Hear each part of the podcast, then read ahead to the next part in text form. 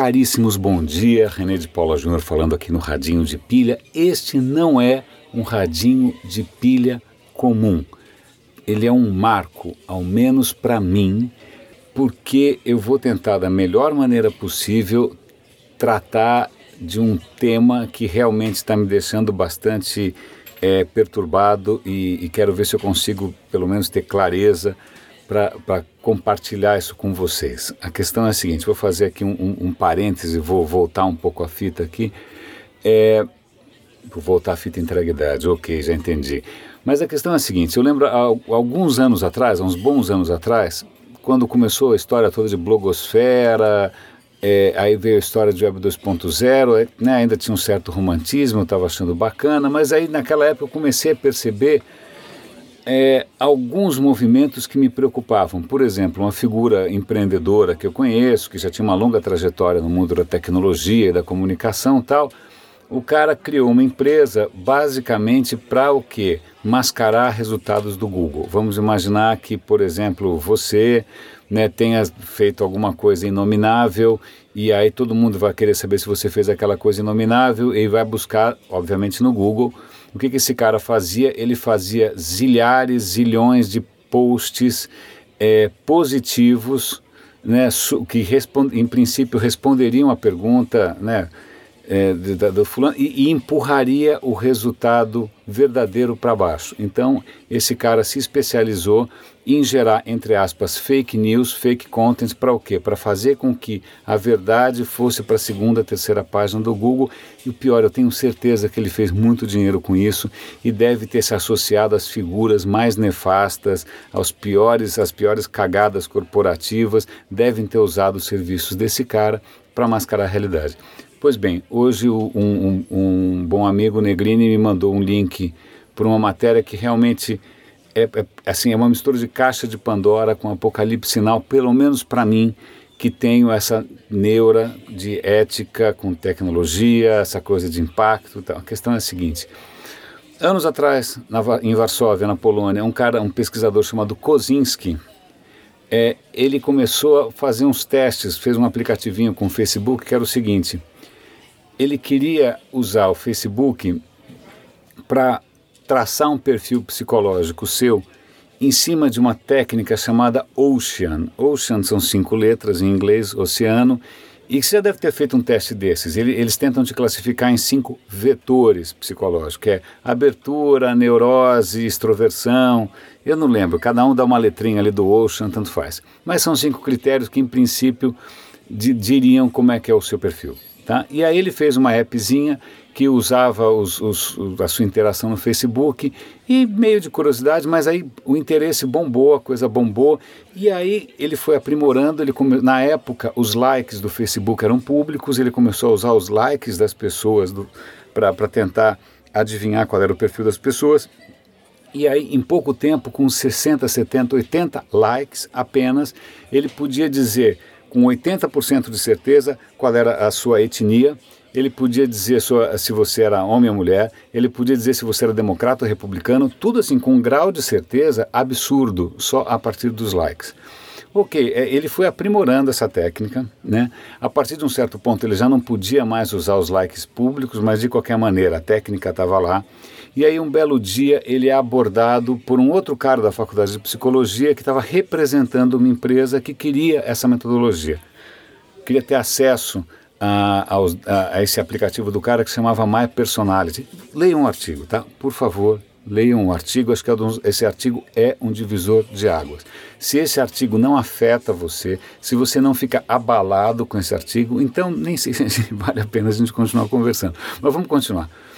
Então, essa empresa está querendo comprar a metodologia do cara e quer olhar os dados do cara. O cara acha isso tudo muito estranho, ele vai dar uma fuçada, ele descobre que quem está por trás desse interesse é um conglomerado super nefasto de empresas, um conglomerado daqueles assim, parece o um império do mal, que teria ajudado as eleições na Ucrânia, ditadores não sei aonde, não sei quem na Nigéria, os caras estavam por trás de umas coisas meio pesadas.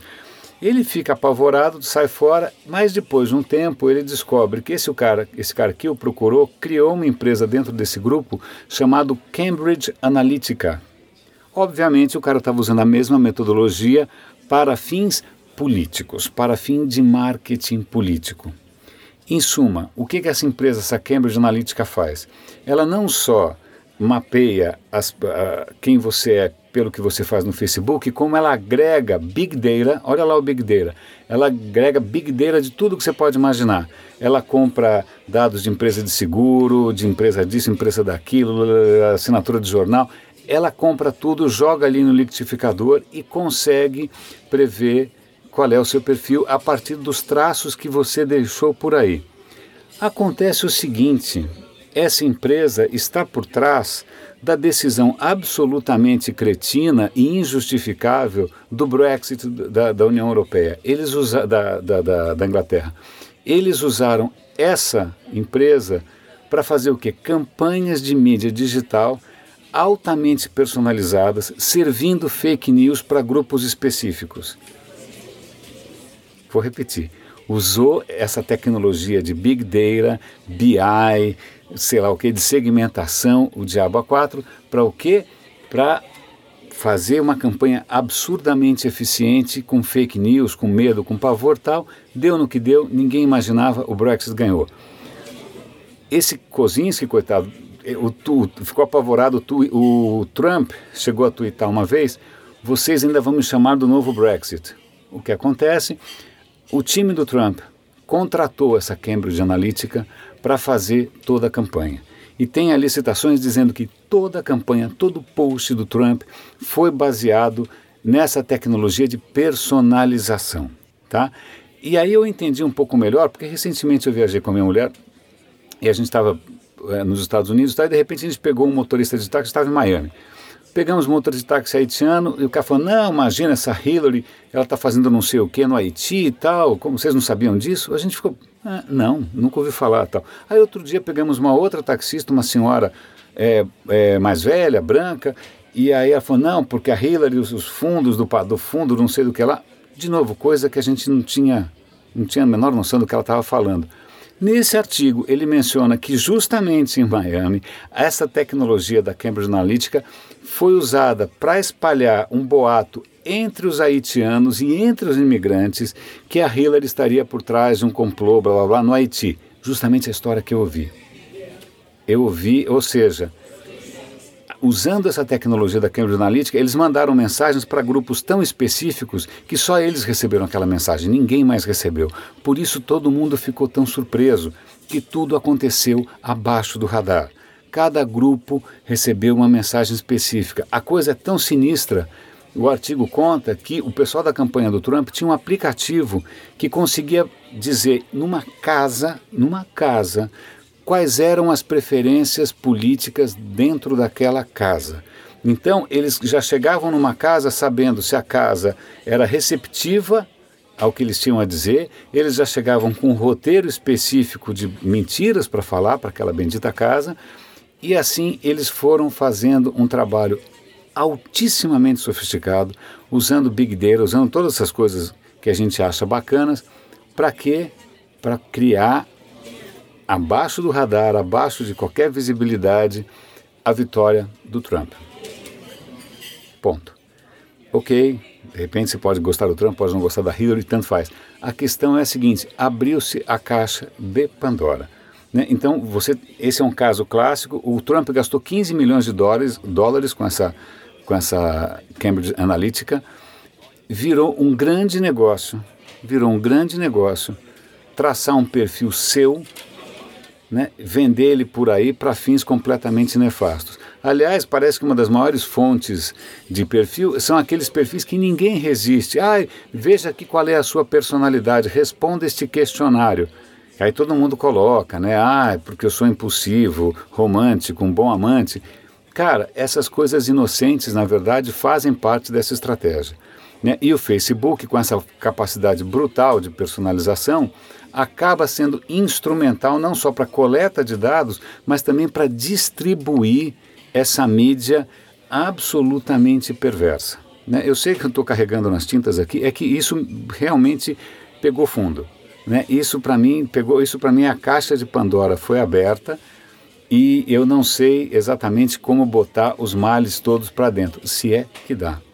Isso serve para a gente repensar de novo o quanto a gente é bobão, né? o quanto a gente é baba-ovo, o quanto a gente é oba-oba com essa questão de tech. A gente não gosta de pensar em ética, a gente não gosta de pensar em impacto, a gente gosta de pensar só na jujuba colorida. Enquanto a gente está aí fechado no nosso mundinho, né, fazendo a nossa Disneylândiazinha, o mal está comendo lá fora, solto, nadando de braçada.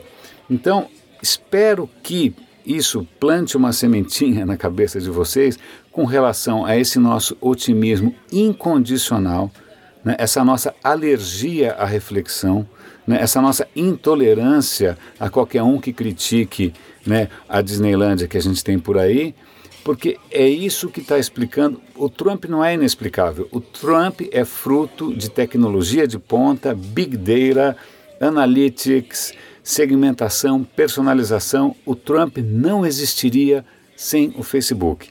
Mais uma razão para eu jamais passar na porta daquele lugar, mas nem se eles me oferecessem um bilhão de dólares eu ia trabalhar para aqueles caras, porque eu acho que ele, o, o, Facebook foi um divisor de águas. Ele realmente abriu a caixa de Pandora e não tem pudor nenhum, absolutamente pudor nenhum, em ganhar muito dinheiro com isso. Meus caros, espero não ter me exaltado um pouco. Essa é a única notícia que eu tenho hoje para comentar. Leiam, repassem, por favor, não deixem quieto. E também vamos todos torcer para que a Carmen Lúcia não, nesse sorteio insano do STF, que não seja, que a coisa não acabe em pizza. Estamos num momento histórico importante. Enquanto isso, ficamos todos ali no Zap Zap, Facebook. Enquanto isso, Brasília está fazendo o que bem entende. Caríssimos, grande abraço, René de Paulo Júnior falando aqui no Radinho de Pilha e até amanhã.